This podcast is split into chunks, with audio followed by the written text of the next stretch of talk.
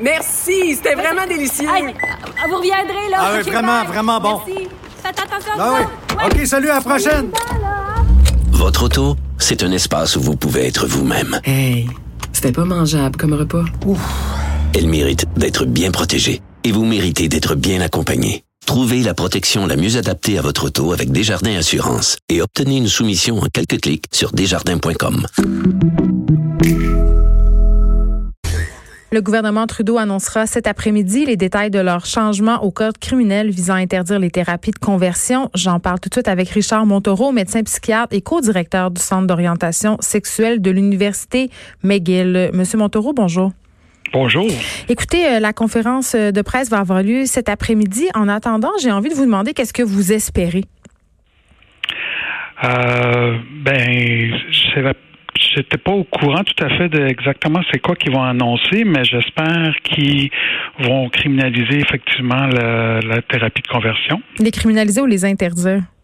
Le, les interdire, pardon.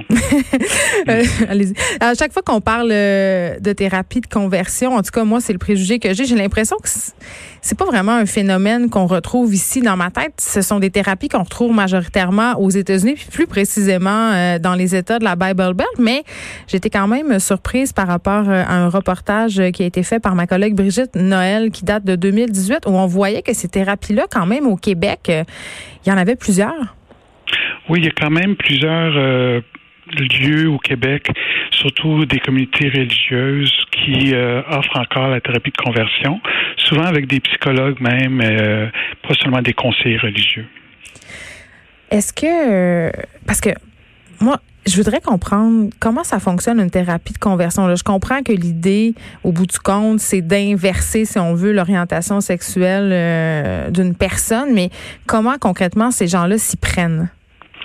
Mais normalement, une thérapie de conversion, ça prend tout la- l'inconfort que la personne a avec son orientation Ouais. sexuelle, puis ils s'en servent justement pour que la personne ait une aversion ou qui essaie d'avoir une aversion envers son, ses désirs sexuels pour qu'ensuite l'hétérosexualité normale, entre guillemets, euh, refait surface. Mais la seule chose que ça fait, c'est que ça augmente les sentiments de, de haine envers soi-même, puis ça augmente l'anxiété, la dépression, les troubles d'usage liés aux substances. Aux substances.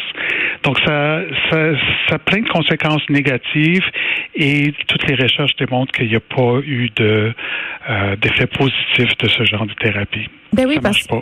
parce que les gens, euh, bon, vous parliez de cette aversion euh, qui est exacerbée en quelque sorte par les thérapies de conversion, mais habituellement, les gens qui se tournent vers ce genre de procédé-là, ce sont des personnes qui, corrigez-moi si je me trompe, Monsieur Montero, mais ne sont pas tellement à l'aise au départ avec leurs orientations sexuelles, leur orientation sexuelle, pardon, parce que ben, ça peut être pour différentes raisons, souvent d'ordre religieux, mais cette aversion-là, elle est là à la base, déjà. Oui, ben on, même au Québec, même aujourd'hui, on a quand même euh, des préjugés contre les personnes gays et lesbiennes. Donc, c'est sûr que euh, n'importe quelle personne qui grandit dans notre société va avoir un certain, certain inconfort vis-à-vis de leur orientation sexuelle. Puis des fois, ben, dans certaines familles ou dans certaines religions, ceci est augmenté par les croyances. Et donc, euh, ça fait que le, c'est un peu normal que chaque personne qui fait son coming out éventuellement va vivre de l'inconfort. Et donc, c'est pour ça que les euh, organismes euh, professionnels de psychiatrie, de psychologie disent, ben non, ça, ça fait partie du coming out d'avoir un inconfort. Oui. Et c'est pas quelque chose qu'on devrait traiter comme si c'était maladif. Mais en même temps, euh, Monsieur Montaureau, je me dis, bon, euh, vous co-dirigez le centre d'orientation sexuelle de l'université McGill, vous me parlez de, de personnes qui auraient un inconfort à faire un coming out. Quand même, on vit dans des sociétés de plus en plus ouvertes. Je suis bien consciente qu'il y a encore beaucoup de tabous, beaucoup de préjugés, puis que euh, des gens issus des diverses communautés euh, qui sont victimes euh, d'homophobie, de transphobie. Sauf qu'on parle de plus en plus de fluidité. J'ai envie de vous demander, est-ce que le concept d'orientation sexuelle est tel qu'on l'a connu, là, est appelé à disparaître? Je pense que c'est une excellente question. Je pense qu'il y a maintenant ce qui arrive, c'est qu'il y a plusieurs identités qui sont possibles. Et donc, il y a beaucoup Ouais. de, surtout les jeunes vont dire de gay, lesbienne, c'est trop limitant. Moi, je suis pansexuel. C'est-à-dire que moi, c'est la personne qui est importante plutôt que les organes génitaux ou le sexe de la personne.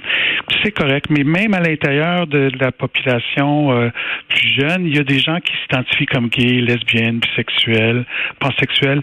C'est comme maintenant, on a plus de mots puis plus de capacité à voir la, la vraie diversité des orientations sexuelles. Donc, je pense pas que tout le monde va s'identifier comme pansexuel, mais certainement une plus grande tranche de la, population de plus en plus sont euh, sont plus euh, pansexuels que gays et lesbiennes. Et on pourra penser qu'avec cette nouvelle ouverture-là, euh, la popularité des thérapies de conversion va aller en diminuant. Richard Montereau, merci beaucoup, médecin psychiatre et co-directeur du Centre d'orientation sexuelle de l'Université McGill. Évidemment, on va suivre cette annonce du gouvernement Trudeau cet après-midi par rapport aux thérapies de conversion. Merci beaucoup de nous avoir parlé. Merci.